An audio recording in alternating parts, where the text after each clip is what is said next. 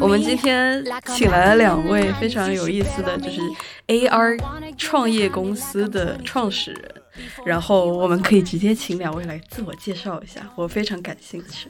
Hello，大家好，呃，我叫陈红熙，也可以叫我兔子。我是可见扩卷的联合创始人，现在主要的话就是负责呃 XR 方面的一些技术啊，以及公司整体的一些商业方面。对，然后我跟棋子都是 Parsons Design Technology 这个专业毕业的，嗯嗯。好，棋子呢？要到我说什么？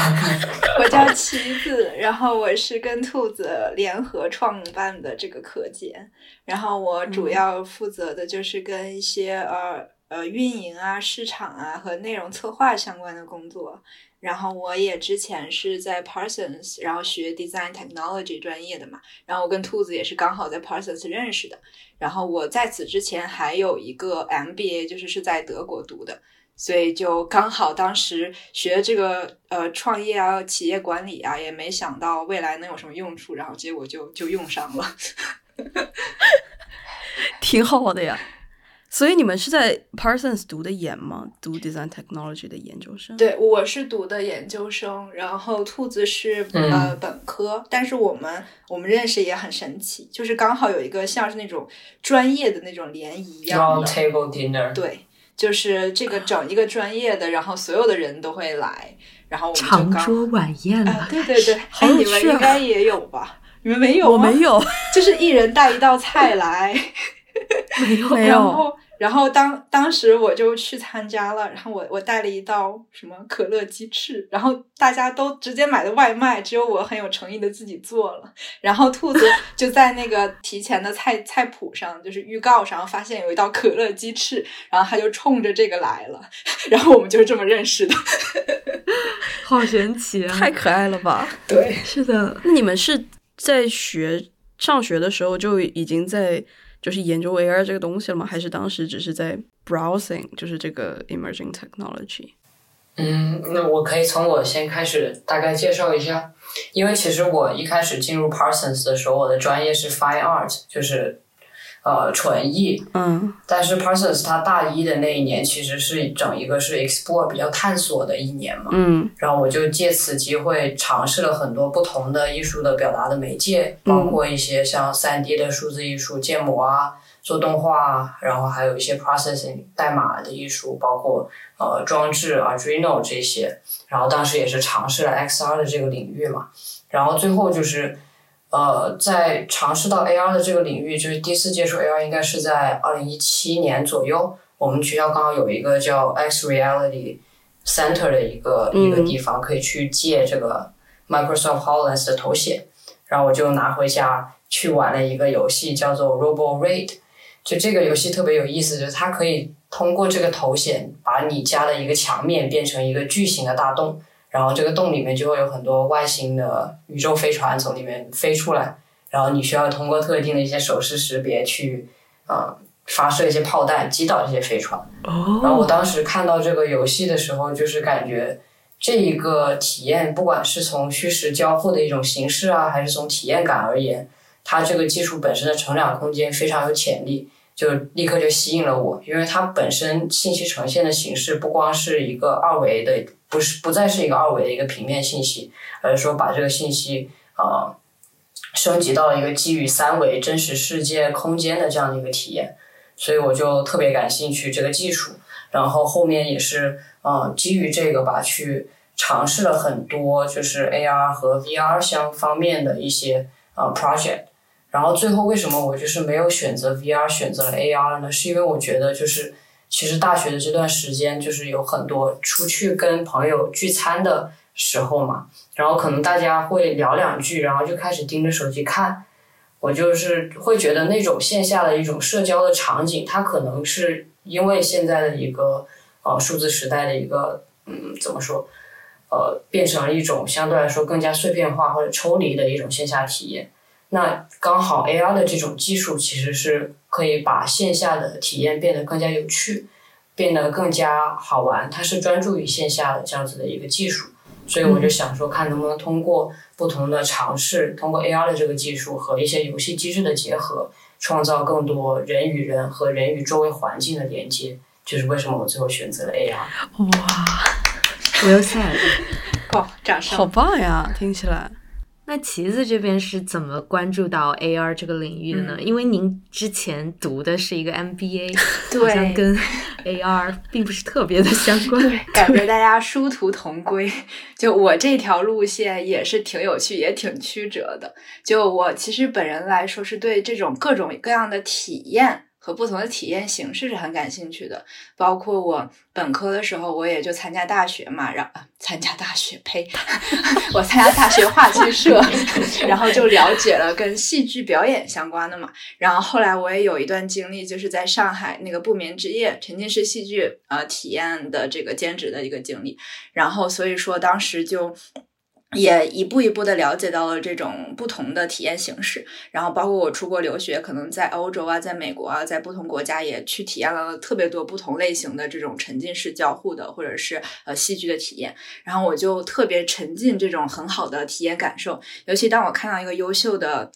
参加了一个去体验之后，然后那种。你得到的思考，然后你得到的感动，我觉得是特别难能可贵，但是同时又很珍贵，它可遇而不可求。然后我又在试图找到一种方式，就是怎么可以创造更多这样的优秀的体验，或者是能让这种体验真的变得无处不在呢？然后我就上了 Parsons 之后，我就想找到一种技术的方式去跟这些传统的体验去结合。然后当时也刚好就是我大一也尝试了各种各样的技术嘛，然后在 Making Center 也锯木头啊，然后做 Arduino。然后也是直到遇到兔子吧，然后他就拿着他的一个 AR 的小 demo，然后我记得第一次见到他的时候，他又拿了一个类似那种他自己做的像一个 fashion item 一样的一个小卡片，然后扫描之后上面就出现了一个虚拟的像很 cyberpunk 风格的人，然后再给你发布一些任务，再讲一些未来的机密的事件那种，然后我就觉得很有趣，然后我觉得哎，那这种形式其实它呃跟传统的体验结合，它其实会有更多结合算法结合机。制，它可以创造更多可能，然后我就想，那也许通过这样的形式，它能触及到更广泛的人群，然后它可能真的就能让我心中的所谓的理想吧，就是可能让现在的现实的未来，可能是不再是枯燥无味的，可能每个人都能在这个现实的世界中做自己故事的主角，然后是抱着这样的想法吧，然后我就走上了 AR 这条路，对。我的天呐，我觉得我们的经历都好像啊，就是大家都是对体验和故事感兴趣。因为佳慧之前也是在大学去了戏剧社，对，真的吗？然后我本科也是在，对我本科是在学校的话剧社，然后就 又演，然后又导，然后还在制作什么的。哦，然后你也去过不眠之夜的那个兼职，然后我们之前是跟他们有谈过一些。商业方面的东西，天呐，就很神奇。大家就是在某一个时间点，就是感兴趣的人就会殊途同归。对，确实是。对。然后刚才两位都讲到了，就是 AR 和一些游戏机制，或者是 AR 和一些体验的一个结合。那我们听下来，感觉 AR 是在你们这儿是作为一种技术去辅助一个呃体验，或者说一个游戏的一个升级。嗯嗯。然后我就很好奇，就是你们自己现在在创办的这个企业，就是壳间，它究竟在做什么？然后它也是去赋能，就是现实的体验，然后把它作为一个升级的这么一个一个事情吗？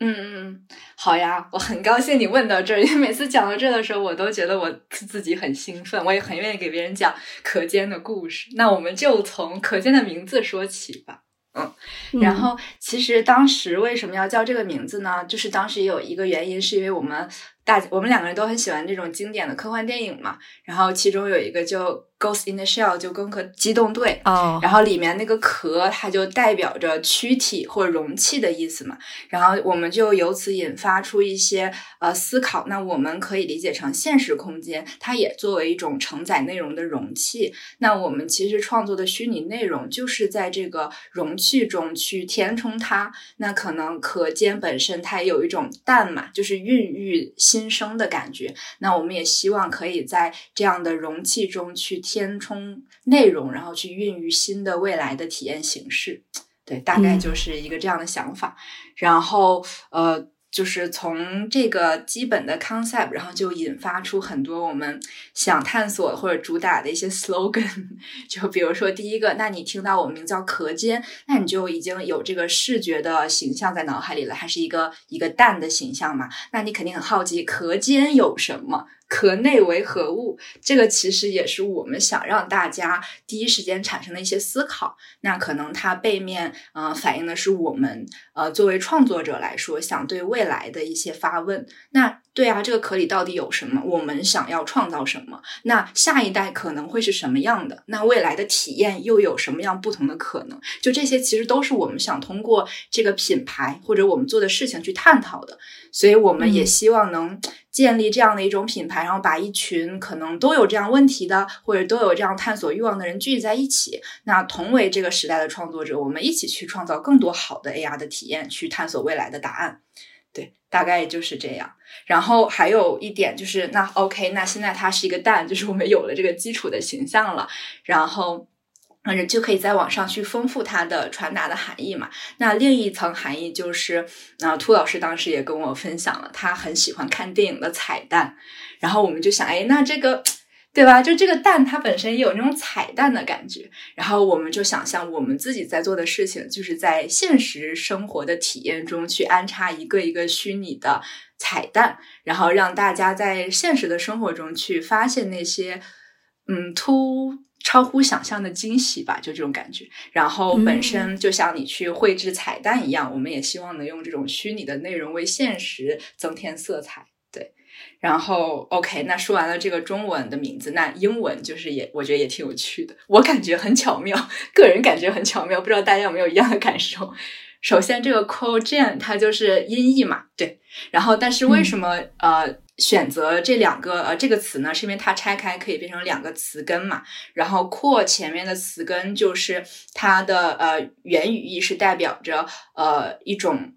发问，就是 for what reason, what purpose to 呃 which direction 的那种感觉。然后，呃，后半部分的 gen 它可以理解成是 generation generator 的一种缩写嘛，就代表着新生的一代，或者代表着创造和未来，所以合在一起就表示我们在对这个时代的好奇和发问，然后也是我们自我的勉励，我们想通过不断的创造去探索未来的可能。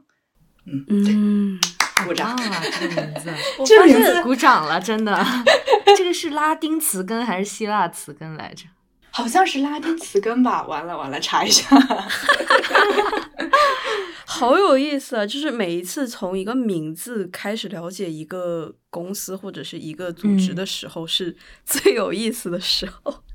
对的，因为我感觉这个代表他们的初心，可能就是向未来发问。对对对对，这个名字我们想了好久，想了一个多月吧，然后一个多月。对，就是中文想了很久，英英文也想了很久，因为有一个很现实问题，就是你要你要注册嘛，然后就也不能重，然后同时你还要跟自己的初心去契合哦。对，然后包括这个英文，你没感觉它就因为我们都用大写嘛，所以它都是圆滚滚的感觉，就看起来也很和谐。反正就是想了很多方案，然后包括这个这个中文，我们还还去算过，就还蛮好。就各种方式 都用了。其实你一开头讲英文的时候，我以为你在讲粤语，就是我也以为真的吗？哎，真的，我们我们，然后你们现在正好在广州，对 对对，就是我们跟周围的人介绍的时候，他们都哎，你这个名字是粤语吧？是按粤语读吧？对啊，那可能是缘分吧。所以你们是之前就已经定在了广州，然后才决定这个公司的名字吗？还是没有？就是天意吧，可能。那你们是怎么就是怎么决定要一起做这件事情？是回国之后吗？还是在这里就决定了要一起做？就是我们当时兔老师我们认识是在呃研，我是好像在第一年下半学期，我的研究生下半学期，第一年下半学期的时候就认识他了。嗯，然后因为兔老师他一直是很想要做这件事情的，然后我也很想做体验，只是我在找一个工具。可以这么理解，然后刚好我遇到兔老师那一刻的时候，我就确定了我的工具。所以其实我们在上学的时候，当我们见面聊的那一天开始，我们就决定一起要做点什么事情。哦，是吃可乐鸡翅那一天吗？应该是吧。好有趣啊！听说团队里面有一个人是广州出生的，所以去了广州。是兔子吗？哦哦，对，是的，我是我是广州这边长大的。真的吗？我也是。你要用粤语读一，你要用粤语读一下我们的名字吗？可可以，好干，好干，我们是一个好干有一点干的团队，确实，非常硬核。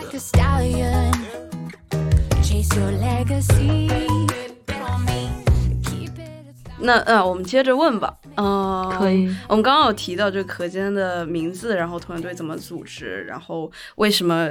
哎，为什么你们选择在国内创业而不是在纽约呢？嗯，我感觉首先就是毕业之后，就是其实我们还是挺想回国创业的。主要的原因呢，是因为就是市场整体的一个环境吧，就是感觉国内其实城市化它的一个发展速度是比较快的。我在国外大概待了高中还有大学待了六年左右，就是感觉印象比较深刻，就是除了纽约或者洛杉矶这些比较大型的城市以外，其他的一些小城市，它的那个地方的一些娱乐形式，不管是更新迭代的速度啊，还是大家对于这种比较新的一些科技的一些。需求其实它是比较比较少，或者是更新的比较慢的。嗯，所以相比于国内，就是我们可以看到现在有很多大型的一些商业地产都在逐步的去引入更多的一些体验式的一些消费的呃一些形式，包括一些快闪泡泡啊，一些主题街区啊等等的。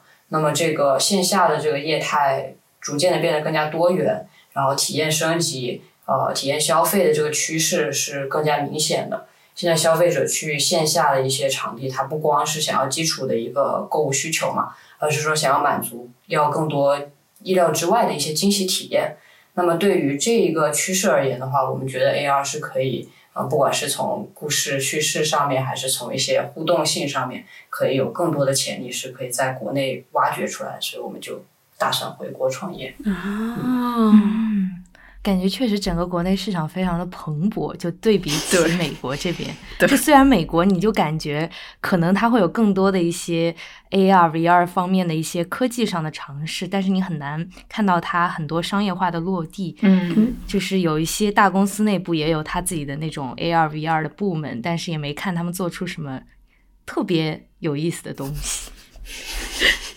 那就是可见在 AR 这个环境、这个市场生态里面，你们觉得它处于什么样子的位置？就是它跟别的 AR，呃，怎么说呢？创意公司有什么区别？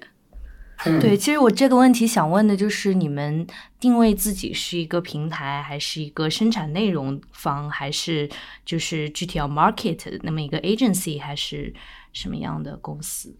我觉得我们，嗯，你刚刚说这几个选择嘛，我们应该蛮明确的，想定定位在内容平台上。对，然后首先就是第一点，就是我们为什么这么强调，比如说我们有一个很好的名字，然后我们有自己的呃价值精神，然后有些 slogan，就是因为我们想想做一个嗯 AR 或者 MR 相关内容的一个品。品品牌对，然后我们想通过打造这个品牌的方式，然后以及推广这个品牌的精神，然后把更多我们所理解的这个 AR 的技术，以及我们对未来体验的愿景传播到更多的人。然后包括像平台这种形式呢，因为我们也相信，像你刚刚你也提到了嘛，这个市场是很大很蓬勃的，那肯定我们作为。创作者这个角色本身的力量肯定是有限的，所以我们肯定是想聚合更多优秀的内容，更多三 D 艺术家、体验设计师或者各种跨领域的这些人才来，然后大家共同的去建设这样的一个内容。原来是这样，对，了解。就是我其实还是有点好奇，就是刚才那个兔子也说到，就是国内就是体验式消费比较的盛行。嗯，那你们也是做 AR 体验的，你们自己有没有在产品设计中专门去考虑这一块？就怎么让用户在体验这个 AR 内容的过程中完成消费这么一个动作？我可以先说，我们对于体验设计本身就，尤其是 AR 这种体验形式本身，我们是有一些小小的经验或心得的嘛。因为就像刚刚提到的 AR，我在我们的看来啊，它所谓增强现实嘛，它增强的不只单纯是视觉这一种感官，它而应该是一个全方位的体验。所以我们认认为 AR 它应该不是一个目的，就是我不是为了做 AR 而用这个技术的，它应该是一个工具。那我为什么要用这个 AR？我的目的一定是要对整体体验有提升，才才要用它。所以说，我们在我们之前创作的几乎所有的项目中啊，都考虑到一个因素，就我们要问自己这个东西为什么要 AR？如果能不用 AR 去做的话，我们就。可以不用它，对吧？就没有必要一定用嘛。然后我们也总结出来一些我们对于内容或者是 AR 体验的一些原则。然后我们总结了三要素，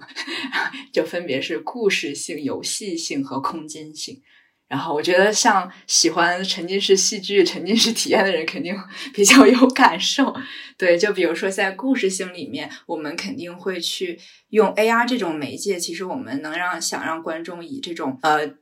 第一视角或者主角的视角，然后通过不断不断这种互动的形式去体验这种新的叙事的呃内容，然后我们也希望通过这种故事性的传播能。传递出这些情感纽带，就像现在很多品牌，它打广告可能它是比较单一的一种形式，那它可能会是一个比较直接灌输的，或者是观众是被动的去接受它的这个品牌理念也好，它想传递的信息也好。但通过 AR，你可以自己去探索、去尝试，然后去或者是得到一些奖励，那你可能会对这个品牌背后的故事有更多主动的代入或者情感纽带的连接。那它相对应的肯定会带来更多的，比如说实质性。性的购买的一些转化，对，然后那可能第二点就跟游戏性相关的呢，我们肯定是会更注重，呃，通过 AR 这个技术去注重一些交互性，或者是游戏机制或者关卡对的设计。像你们之前体验过，我们应该能感受到，在这方面我们还是比较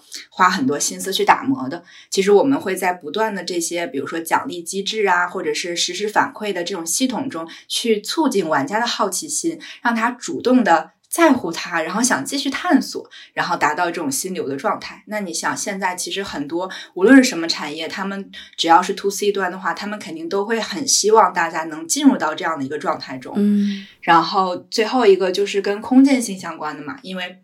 像我们可见的定位，因为 AR 它可能也会有很多不同的。嗯，具体的技术细分，可能我们比较了解的，就是像 filter 这种，其实在面部相关的嘛。那可能对于可见来说，我们更多的是想 focus 在跟空间结合的大空间结合的呃那个 AR 或者叫 MR 的内容上创作上。所以我们是希望通过这样的一种技术，能就是去延伸这种真实空间的物理的限制，然后真的创造出那种所谓沉浸式的这种体验，然后玩家可以从。认知啊，感官不同的角度去去感受这种体验，对哦，我觉得特别有意思。就是刚才您说到，就是故事、游戏和空间，就是这个故事就让我想起了一些戏剧，就是你去写的时候，你去怎么构思这个故事，然后你互动型的叙事应该怎么写的，然后这个游戏就会让我觉得，就是你在玩的过程中，你就不仅仅是一个观众，然后你是一个。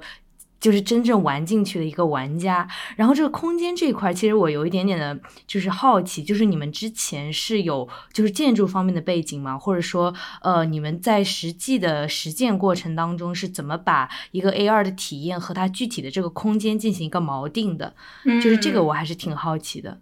就是其实呃，我们在。线上线下就是虚虚拟跟现实这个结合的设计过程中吧，会去考虑到很多现实场景的一些呃现有的一些因素，譬如说这个场景空间它本身原有的功能是干什么的？可能它这个场景本身是一个过道，那它如果在里面放一些需要嗯长停留时间的 AR 内容，其实是跟这个空间场景的原有功能性是有违背的。那我们可能就会在这些。对设计的细节上去做一些考虑，以及包括玩家在整一个空间场景里面，它的动线是怎么去规划的。我我从每一个点一个点位到另外一个点位之间的一个行走的一个时长，跟他路过的一些呃周围的一些环境，大概都是怎么样去去构建出来一个最后整体的一个叙事结合的体验。这个都是我们在设计的时候会去考虑的一些小细节。对。我之前就是有了解到，其实有跟我们介绍过，就是你们在广州有过一个嘉年华的活动，然后那个活动是跟实地的呃建筑和那个环境是怎么说呢强关联的，就是。呃，玩家要走到那个楼里面的各个地方去去寻找这个 AR 的彩蛋吧，可以这么说。我就想好奇，就是你们在制作类似的体验的过程中，你们是先有了 AR 的内容，然后再结合了这个实际的场景，还是你们已经定好了这个场景是什么样，然后再用再去创造就是内容去啊，怎么说结合它？呃，这就涉及到我们这个体验具体制作的过程。我觉得，如果你具体去说，肯定是每一个案例都是要根据实际情况考虑的嘛。那我们如何去合作呢？可能我们首先会，我们很喜欢这个艺术家的作品，或者这个艺术家作品它本身的创作故事和背景就是很适合和空间相相关联的。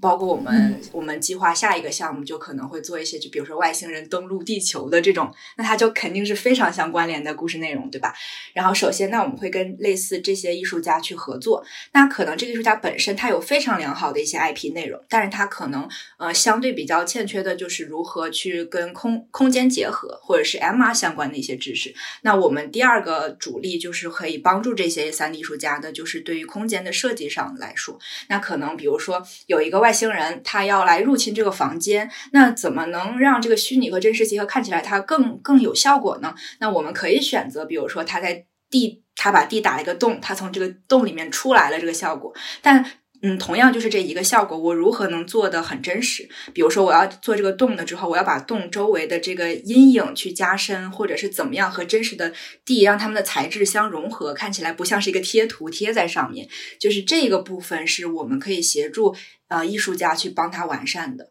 然后再通过 AR 的这个空间结合的技术，最后去实现出来啊。所以它还是就是三方都要怎么说呢？交互协作的感觉，就是我们也就是想把它做成一个共创平台的目的，就是说，因为我们很擅长，比如说 MR 相关的设计和技术，但我们其实希望更多优质的艺术家带着他自己的 IP、他的梦想、他的幻想来跟我们合作。那这样的话，这个 MR 可见的 MR 世界就会变得五花八门、丰富多彩嘛，就是各种各样的内容。哇，嗯。厉害了，嗯，可以帮我们打一个广告位吗？就是征集优秀的 三 D 艺术家。好的，好的。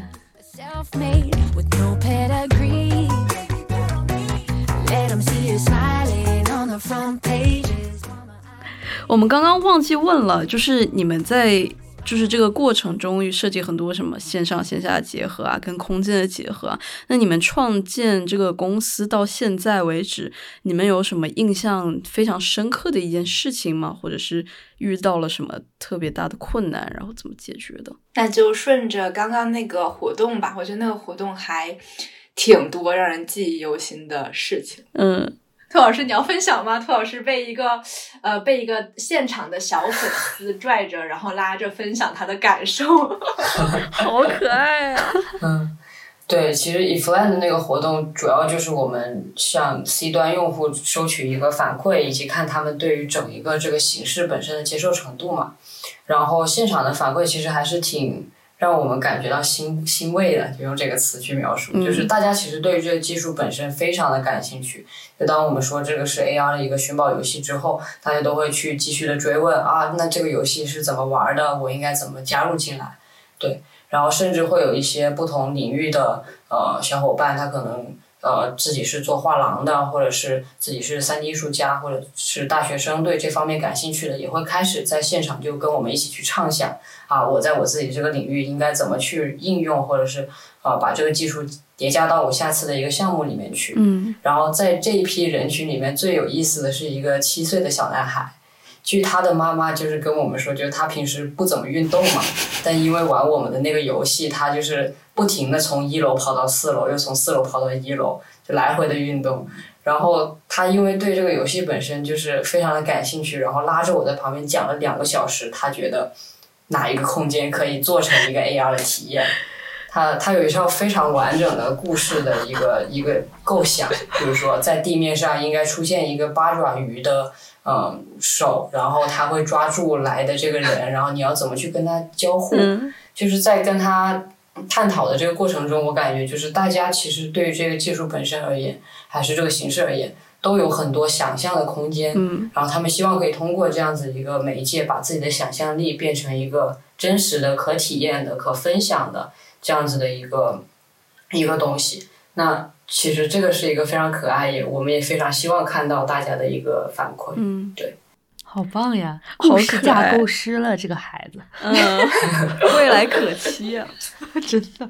就是 follow up question，就是我其实很好奇，就是这些用户他跟你们的就是内容进行交互，其实主要还是通过手机，对吧？然后可能他会进行一些手势上的一些指导，这样子还是怎么样？然后另外一个就是，呃，刚才旗子其实也说到，就是那个全感官的一个沉浸式的体验，那。这些用户他除了用手机去看，然后它有什么就是周围的一些，比如说 spatial sound 呀，然后比如说闻到了什么气味啊等等，这些他们会不会感受到？嗯，你们有考虑加入 AR 眼镜的这个 有部分吗？对，当然有。对，其实其实我一最一开始接触到 AR 是通过 AR 眼镜嘛，就像 Microsoft Hololens 以及 Magic Leap 这些硬件头显去开始接触玩 AR 的游戏。但是后面就是发现，其实 AR 头显现在它第一，首先是价格比较贵嘛，再其次它是有一个续航能力的这个，嗯，电池的一个时间的这样的一个限制。那么在这样之下，如果是就是要消费者去单独购买一个属于自己的 AR 头显，消费级的 AR 头显，其实目前来说，嗯，还是有一定的门槛的。那么为什么我们选择去使用手机？其实也是通过呃市场调查就发现。嗯，现在目前百分之九十五的手机都是可以支持 AR 的功能的，不管是安卓的呃呃那个 AR Core 还是苹果的 AR Kit，都是可以满足一些基础的 AR 功能的实现的。那我们嗯再去看，比如说去年二零呃二一年五 G 手机的一个出货量大概是在二点六亿左右，那对比。呃，AR 头显去年的出货量可能是在百万级，这就是一个百分之一左右比例的一个硬件的出货量的一个对比。那么在此基础上，我们就会去思考，那如果我们是本身的目的是希望让更多人可以感受到 AR 的乐趣，或者是了解 AR 的这个技术，那我们会不会就是前期通过移动端或者是这种比较大家。已经现有的手机端的这个技术，让大家先去感受，然后扩大用户基数之后，呃，再去说未来有一天往头显端去转移。所以我们觉得这个手机移动端是一个目前而言是一个必经的一个过程吧。嗯嗯，因为我之前有看到，就是我之前有去参加一个 hackathon，当时我们用的呃设备是国内的那个 Unreal AR 的眼镜，嗯，然后我当时觉得那个眼镜还挺。挺好的，就是它没有像呃 Hololens 那样，就是它很重，但是它又有一个很好的呈现出来的效果，所以我就在想，以后国内可以以更实惠的价格买到这个眼镜，然后可能你们也可以就是用到这个这样子的眼睛去做新的尝试。是的，对，就是。其实就是可见也是处在 AR 行业这么一个内容平台的位置嘛，然后我们就想问一下，就是根据两位的观察，觉得这个 AR 行业的这个生态是怎么样的？然后它这个产业链上下游具体有什么样的一个参与者等等？嗯嗯，呃，AR 行业的话，现在目前上游主要是呃偏 SDK 工具或者是一些硬件的，像是芯片处理器啊、光学设备等等这一方面的一些。呃，公司那中游的话呢，是以头显、眼镜这些硬件设备为主的，像是国内刚提到的 Nreal 啊，以及呃 Microsoft Hololens 这种呃设备为主的。然后下游的话呢，就是其实就是内容的提供商或者是平台，是专门是 To C 端的消费者，可能有一些嗯游戏啊，或者是现在有的一些 AR 应用，对，都是。直接面对消费者的，然后呃，其实从刚硬件也提到了嘛，可以讲一下就是软件方面的，现在目前已有的一些 AR 的内容，呃是呃应用吧，算是对，就是可能会有一些偏消费者工具类的，不知道大家有没有注意到最近那个高德会有一个 AR 导航的一个功能，就是可以帮你在线下去找到一个那个店铺，然后其次就是像得物会有一些球鞋的 AR 试穿，以及化妆品的一些试妆等等的。这些偏工具类的一些 AR 的上面的应用，然后其次的话呢，可能我们会看到一些嗯 B 端一些品牌企业，它会使用 AR 这个方式去做一些短期的一些快闪或者是品牌概念的一些小游戏，对，就这个是现在目前 AR 大部分的项目可能还是以比较短期或者是呃比较嗯工具类的形式在呈现出来，嗯，对，但是是我们可以体验到的。那你们有想做长期的项目吗？就是那种可能三五年的一直在的。呃，我们现在做的项目应该都是会留在那个地方，就是跟空间结合的，都会留在那。哦，那我很好奇，就比如说那个商场进行改造了什么的，然后它还会在那儿？就是在那个。点吗？嗯，就是具体看你用什么技术。如果你这个技术就是让嗯计算机去识别这个空间长得什么样子，记住它的样子的话，那可能它要改造之前，你你要去新的去改造后的呃场地，再去扫描一下它新的空间，然后再重新呃放进去一次。对，然后如果你是用其他的技术，可能因为 AR 不同的技术嘛，或比如说你是 image target 啊，或者你只是识别某一个物体，或者是哪怕你用 GPS 定位这种的话，那可能空间具体的样貌影响就不会那么大。哦，了解。然后我我突然想到一个小小细节，就是因为你刚才呃说到。就是你们针对那个具体的场景，会去根据它那个地板的那个质地来去设计它一些 AR 的内容啊，因为这个东西就会让我想到了之前，呃，我有个朋友跟我说，在纽约这边就是。呃，参与的一个沉浸式的体验，然后那个沉浸式体验就是他从一个房间到另外一个房间，它有两种方式。就是对于大人来说，他可能是呃直接从一个门走过去，然后对于小孩来说，它下面有一个小洞，然后就像那种小土拨鼠钻洞一样的，就是钻过去，然后就特别有意思。然后我当时为什么就是觉得这两个 link 起来呢？是我觉得就是对于就是比如说 C 端的用户，刚才红熙也说到，就是。对他们来说，每个人的体验会不会不同？就比如说小孩子，他通过那个手机，呃，扫到的一个东西和一个大人扫到一个东西，它其实是不太一样的，或者会有这样子客户 specific 的一些内容存存在。就每个人可能看到故事线不一样，就有没有这样子的这种设计？就突然想到的一个是的，我觉得你说到了 AR 特别有魅力的点之一，然后这也是我们觉得 AR。特别有魅力的一个地方，就是我觉得像现在，比如说我们传统的体验，可能在城市这些公寓的空间中，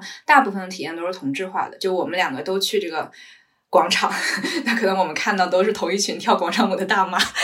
这个例子对。然后，但是可能在未来世界中呢，即使是公寓空间，他们的体验也会有更多个人化或者是呃定制化的这个特色。那可能甚至可能创造这些体验的人，他们也不再是中心化的。你可能可能。创造我在这个公园体验的人，可能是一个我很喜欢的小众的艺术家，他也可能是我的朋友，也可能是我自己。所以说，嗯，就是逐步能变得像你说那种，可能每个人看到的这个世界或者这个体验都会有一点不同。哇，好有意思啊！你知道我刚刚挺有意思。我刚刚忽然想到那个柏拉图的那个 洞穴理论，因为啊，每个人看到的世界可能都不一样。只是这个世界的阴影，对，只是一面，就是你怎么去，你怎么去 interpret 它，对，就很有意思。啊。反正突然说到这个，对，然后我们下一个问题可能就就是关于就是国内外的这么一个生态的不一样，就是我们可能看到就是。呃，不太清楚国内啊，在国外的一些关注点可能会在就是具体的硬件上，就是看到微软的 Hololens 啊这样子，然后国外的一些 AR 内容也主要是艺术家在生产 AR 内容。然后，或者是刚才说的一些，就是工具类的。那国内是类似的情况，还是说它会有什么样的侧重点？因为我们也不太了解国内的 AR 这个行业的生态，就是国内有什么不一样的？感觉好像刚起来，但是也不知道起来到什么程度。对，是的，我觉得国外跟国内还是有一些呃差别吧，就是呃，像刚刚说的，就是。国内可能现在是属于刚刚起来、刚刚比较早期的，还是一个状态。然后，嗯，可以感受到大家都在做一些尝试的案例吧。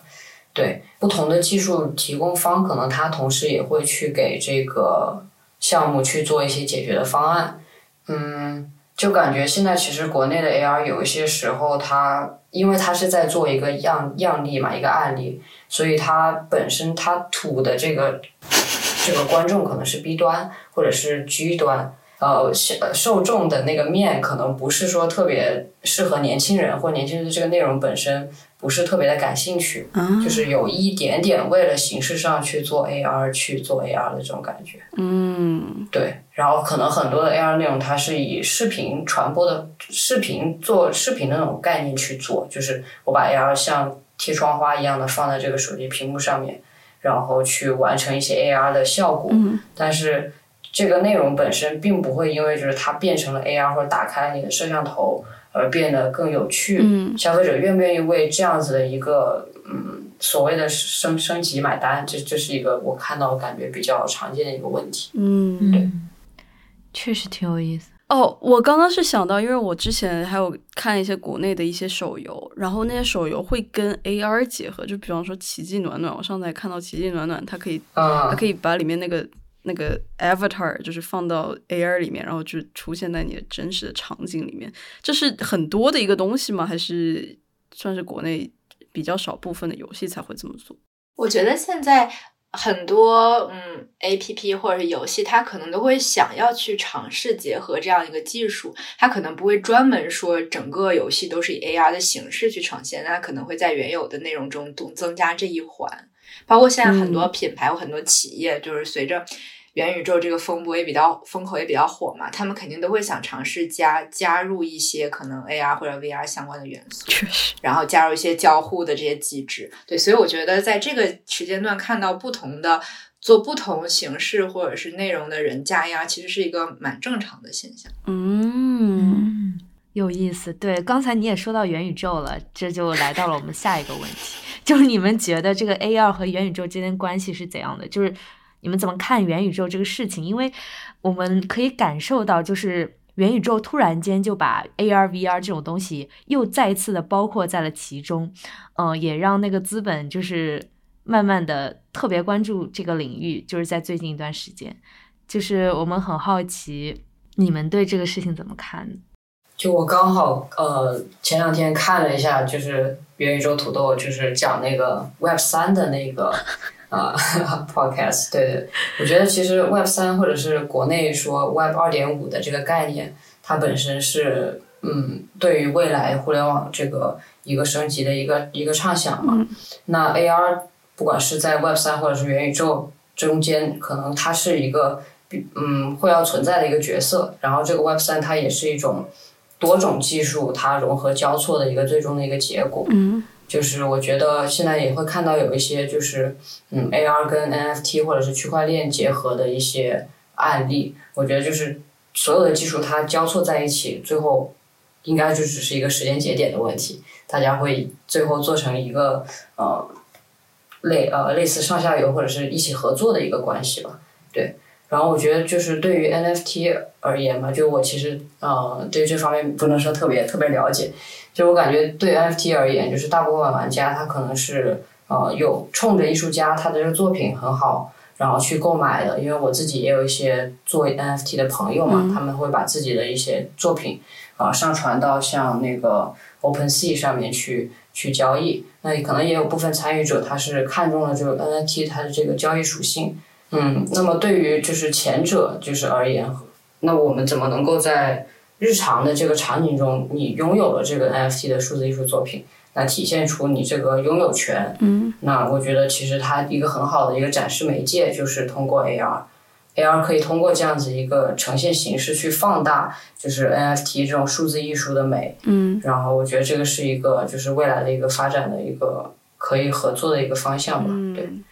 因为我之前去 Hackathon 的时候，就有另外一个组，他们就是做。AR 里面可以看到 NFT，然后你可以就是去抓它，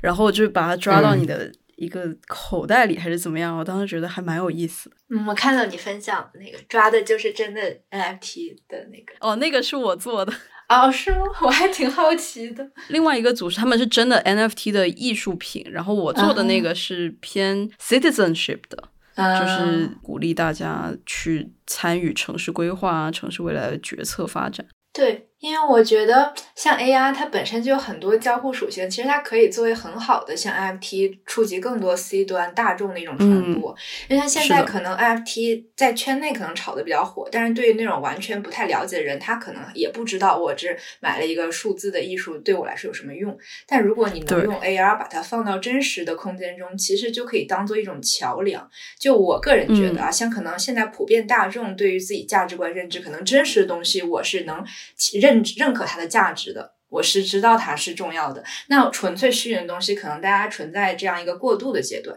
那如果我们用 AI 这种形式把虚拟的东西放到真实的场景里了，就让你觉得哦，那它能在真实现实中看到了，那我可能就会慢慢的认认可它的价值。就我觉得它可能是一种价值过渡阶段蛮重要的一个桥梁。是的，是的，是的。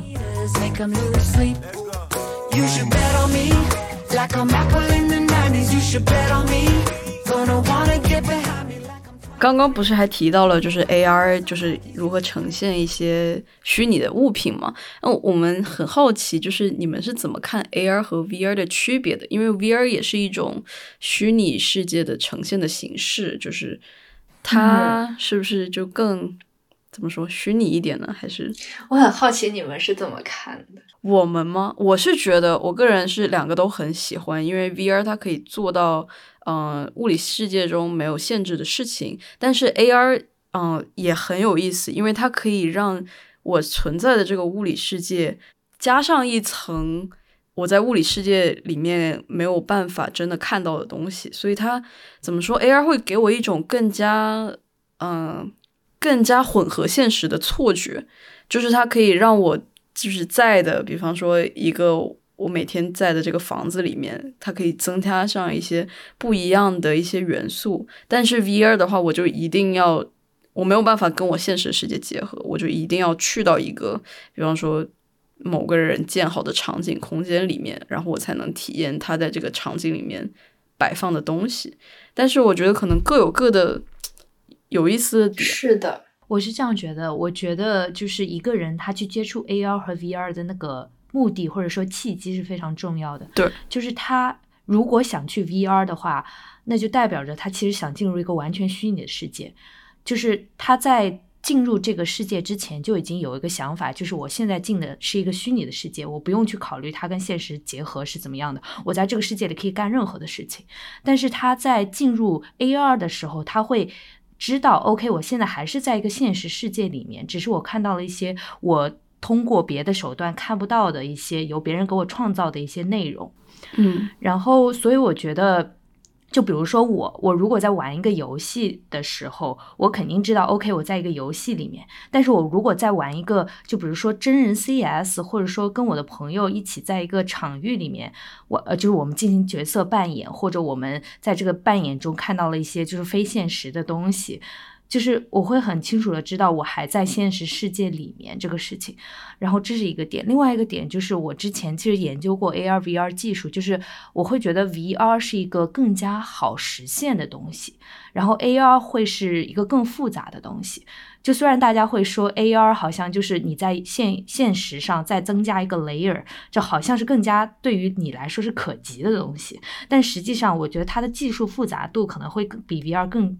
更加的复杂，是因为 VR 你就相当于完全 create 一个新的东西，对，就跟你去嗯完全创造一个新理念，然后你在这个理念里面达到自自洽就可以了。嗯，但是 AR 你要考虑现实的一些限制，对，相当于是戴着镣铐在跳舞，你需要把这个呃空间整个的状态去考虑进去，然后再考虑，就比如说刚才旗子说的，怎么把我一个三 D 的内容。去和这个现实的空间进行一个结合，所以我觉得可能技术复杂性会更加的强一点。嗯，是的，非常认可。包括它，就像你刚刚说到，因为有这些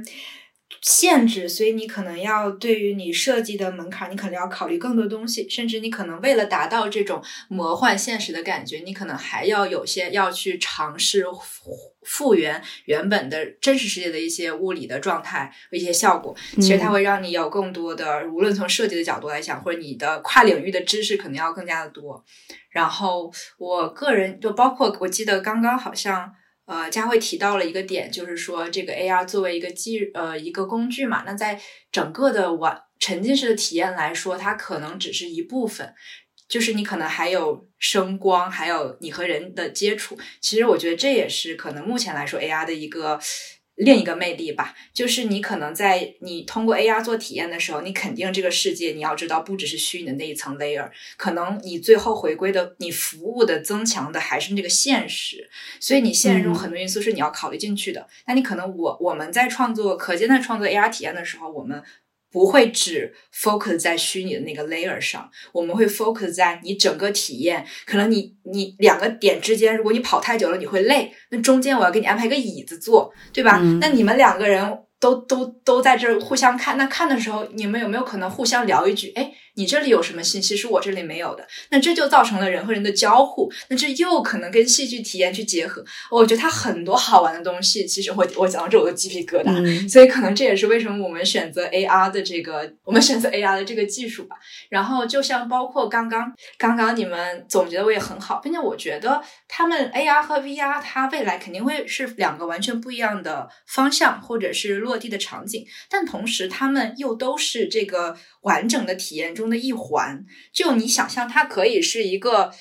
连接的，比如说啊，我今天我就是想象一下未来的生活，然后我躺在我的床上戴着眼镜，然后我在这个 VR 的世界里面，我买了一个我很喜欢的 NFT 的艺术家的雕像，然后呢，我买我拥有它之后呢，我又通过 AR 的形式摆在了我的卧室的一个角落里，然后我下一次我朋友来我家做客的时候，我就给他炫耀，你看我这个角落里有一个 NFT 的模型，就是我觉得未来的一天，它的体验可能是各种各样的技术的融合的那种体验。我觉得说的很。好呀，我觉得未来肯定会是这样子的呀，就是 Web 三肯定没有办法跟元宇宙就是真的分开。因为其实我之前想问的一个 follow up question 就是，你们在你们的这个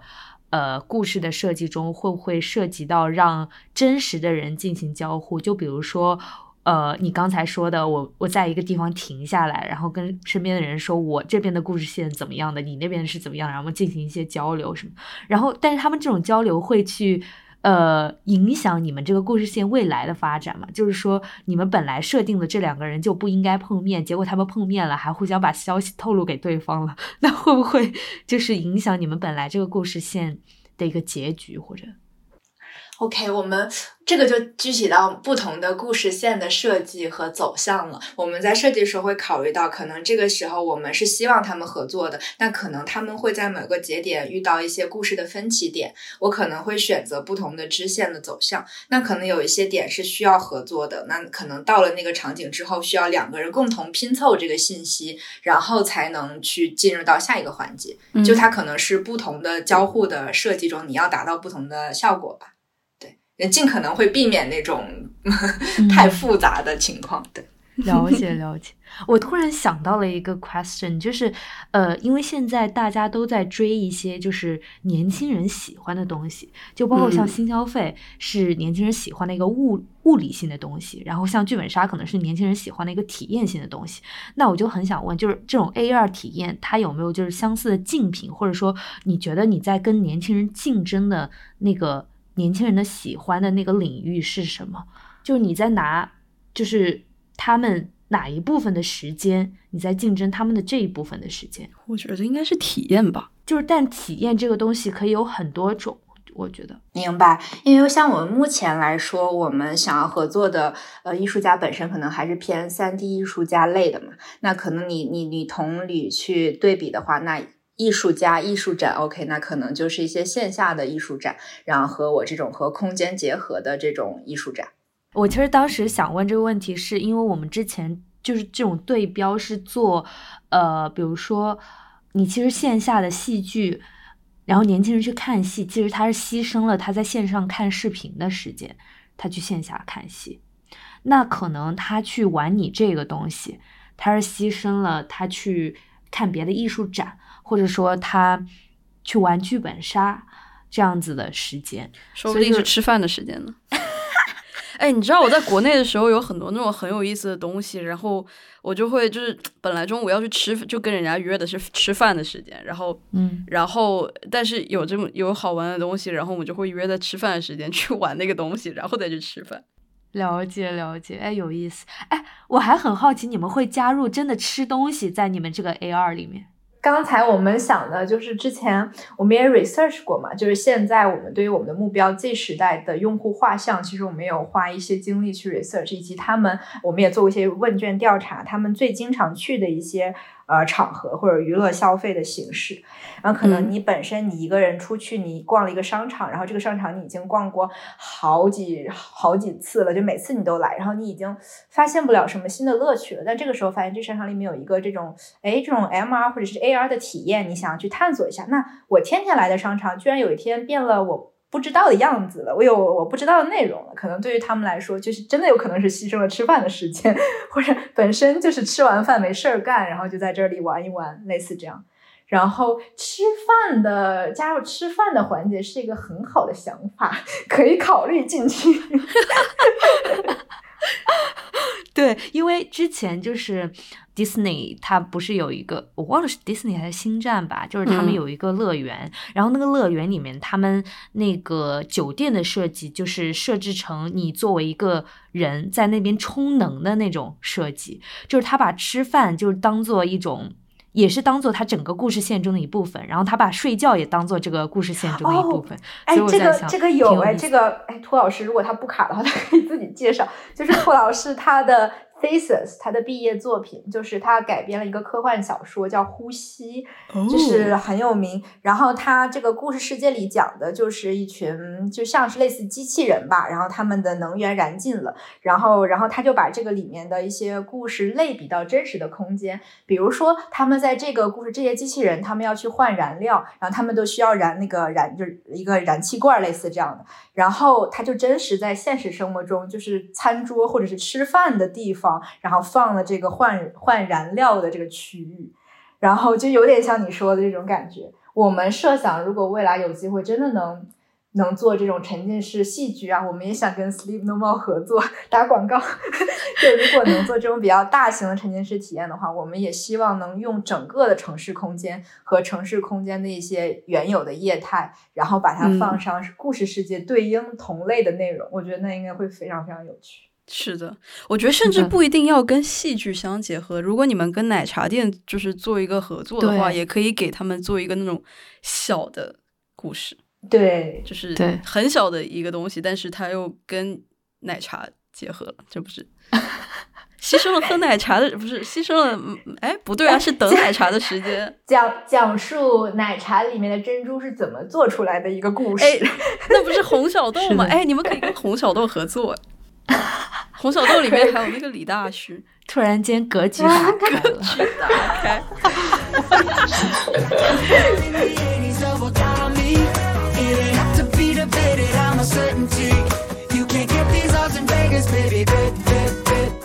那那我们来问最后一个问题吧，嗯，就是 AR，就是你们认为成为一个主流的消费或者是娱乐形式，必须突破的一道关卡是什么？然后你们觉得大公司会有什么样子的动作吗？还是觉得创业公司更有可能先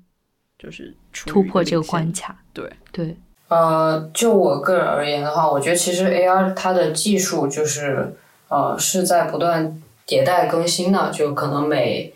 一个月或者三个月，它就有一些新的一些底层的技术，像 ark 和 ARCore，它就会开源一些新的技术出来。那现在我们可以就是做到不光是图图像、三 D 或人脸的识别，也可以做一些大空间的识别。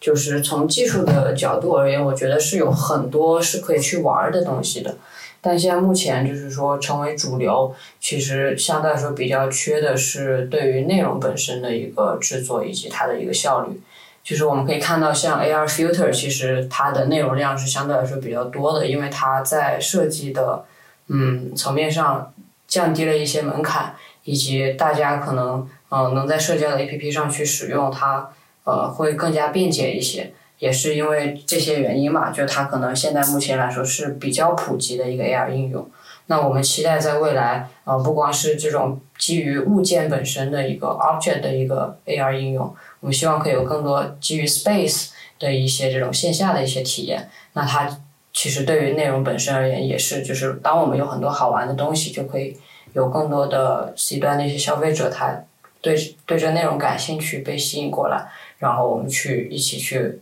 玩一些好玩的东西吧。我觉得对，就是内容本身是一个需要突破的一个一个关卡。了解。嗯，然后我 我觉得就是可能现在。不同的公司，它可能会从不同的方向去找到这个突破口。因为刚刚聊到嘛，也有很多人他可能就专注于做一些 B 端的项目，然后可能有一些人他会专注于做一些 AR 内容的生态的一些建设。然后我们之前还聊呢，就觉得可能 AR，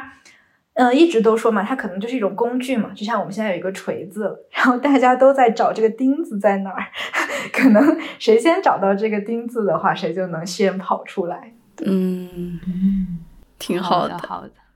对，然后这就来到了我们最后一个问题，就是这可能比较 personal，就是你们自己就是有没有什么推荐的 AR 体验？当然，我觉得可以包括隔间了，呃，隔离期间可以在家玩的，或者 in general，就是每个人他都可以低成本的接触的，就是这么一个体验。嗯，先下载可见 APP 没有了，呃，可以大家。对，我可以推荐一些，就是比较短，但是它其实挺好玩。一个叫 Forensic AR，它是一个就是在手机或者 iPad 上面就可以玩的一个破案解谜类的一个小游戏。它游戏时长大概就是在十分钟左右，然后你可以，嗯，它大概就是一个你要去破案现场去找到最终的一个嫌疑人，然后通过空间里面留下来的一些 AR 线索去。解谜，然后最后找到那个嫌疑人，大概是这样的一个故事背景。哦，哇，这个好有意思！他会把你的空间，比如你在你的卧室里玩，然后扫描你的墙和地，然后它就会识别到，会把你的墙变成一个一个破案的一个板，然后比如说一个窗口，然后你的地上就会发现躺了一个。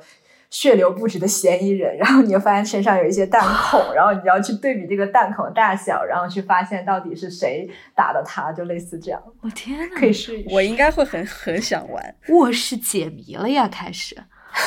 你要不要推荐一个那个那个呃纹身的那个？我觉得那个还挺哦，可以可以。哎，但我忘了名字了，你帮我打一下。就是他的那个一个纹身的。和 AR 结合，现在很多人他不是想尝试不同的纹身，但他又不敢纹，他怕纹出来会翻车嘛。然后那个 APP 呢，它就是它设计很有意思，比如说它会要求你，比如说我想在我的胳膊上纹一个，我就在胳膊我想纹的地方，然后用任何的笔画一个方形或者画个圆形，然后之后你再扫描你画的那个圆形，你会发你就会，然后你再选一个你想要的纹身的图案，然后它会非常真实的出现在那个位置。牛呀，这个，因为我有个朋纹身的，有一个喜喜欢纹身，不是喜欢纹身，喜欢做纹身的朋友，我觉得他应该会很很感兴趣。对，可以感受还挺效果还不错。而且我看这个 app，这个 app best of 二零一七，它二零一七年就有了。嗯，是，嗯，比较早的一款，但是挺好玩的。Interesting，interesting 啊，虽然。我觉得纹身很痛，但是，他可以搞那种大花臂，就是啊，是的，整个。那我觉得很棒呀！今天听到了两位呃，从 AR 非常真诚的分享，对，非常有意思的分享，然后了解到了这个新的初创公司的一些目标和一些怎么说呢？初创的故事，我觉得很有意思，然后也是一个元宇宙的未来吧。是的，谢谢谢谢你，我们也听到了很多有趣的想法，我会把什么吃饭这些考虑加到下一次体验中的。太好了，请给我留一个留一个位置。哦好的，给我留一杯奶茶，给我来个虚拟奶茶，太牛了。好的。对，然后刚才两位嘉宾确实给我们普及了一下这个 AR 行业的一个状态，然后他们认为这个行业的一些突破点以及可见在做的一个事情，我们都觉得非常非常有意义，而且，呃，就聆听一个初创公司未来有可能成为百亿公司的这么一个 初心，也会让我们觉得非常的 inspiring。那呃，我觉得我们今天的播客大概可能就到这儿了，然后我们可以一起 say goodbye to our audience。对我们下次可以再来，可以成为我们的飞行嘉宾，飞行嘉宾，好的，学习那种综艺节目的套路。那就这样啦，好，拜拜，拜拜，好，谢谢，拜拜。